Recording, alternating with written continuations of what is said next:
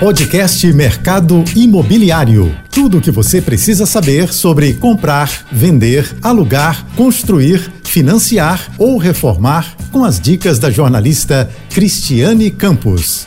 Olá, tudo bem? Hoje o nosso podcast será sobre casas feitas de containers e o bate-papo será com Ana Carolina Matos, CEO da Arquiteta Container. Ana, quais as vantagens da casa container?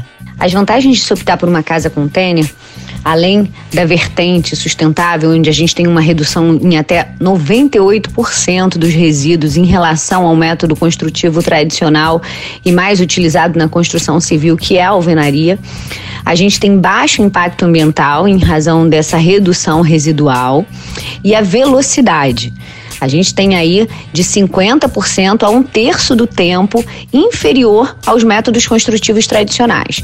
Além ah, da facilidade de você ter um produto pronto, é, onde não envolve administração da mão de obra, aonde não envolve administração da compra do material e o valor normalmente desses projetos são valores fechados. Então você também não tem a surpresa de contratar um numerário para execução da sua obra e a posteriori você ter a surpresa com valores adicionais ao que foi contratado inicialmente.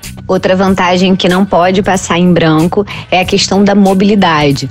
É, quando você tem um projeto modificado respeitando as medidas originais de um container, tanto de 20 pés, que é o modelo com 6 metros, quanto de 40 pés, você recebe essa unidade já completamente pronta e caso haja necessidade de modificar o endereço dessa unidade, você coloca em cima do veículo através de um equipamento de içamento e pode transportar para qualquer lugar. Além da possibilidade de da construção se tornar modular. Você pode conectar outros módulos através de uma previsão de abertura nesse módulo inicial, podendo aumentar esse volume arquitetônico de acordo com a necessidade de cada um. Ana, qual o valor aproximado de uma casa container? Quanto ao valor da casa container, ela vai ser proporcional ao padrão de acabamento empregado nessa modificação. Atualmente, a gente tem quarto e sala na fábrica a partir de 90 mil reais com 30 metros quadrados. Então você tem um padrão médio de acabamento completamente pronto, janelas em blindex, louças, granitos, metais, piso, revestimento térmico e acústico, luminárias, todos os itens conceptivos a partir de 3 mil reais o metro quadrado até 7.100, que são os modelos com alto padrão com marcenaria completa, lareira flutuante, revestimento externo em aço cortem, que é um material excelente, de baixíssima ou zero manutenção que tem um impacto de valorização incrível. E aí a gente tem uma série de opções ah, para que uma delas atenda a necessidade de investimento de cada cliente. Ana, é possível financiar um imóvel feito de container? Quanto ao financiamento, Cris, atualmente, como a gente não tem legislação específica para casa container e ainda há uma grande dificuldade de alienação desse bem em razão da mobilidade, né? Porque as casas que respeitam as medidas legais de transporte, elas podem ser retiradas do local, dificultando, então, por muitas vezes, a alienação desse bem. É, não existe ainda no Brasil a modalidade de financiamento imobiliário para esse método.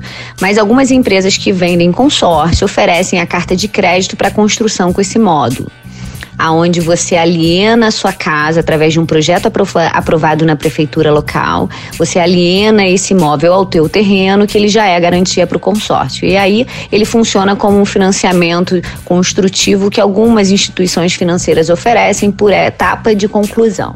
E a grande vantagem do consórcio em relação ao financiamento imobiliário são as taxas de administração, onde você isenta aí os juros mensais embutidos no financiamento imobiliário.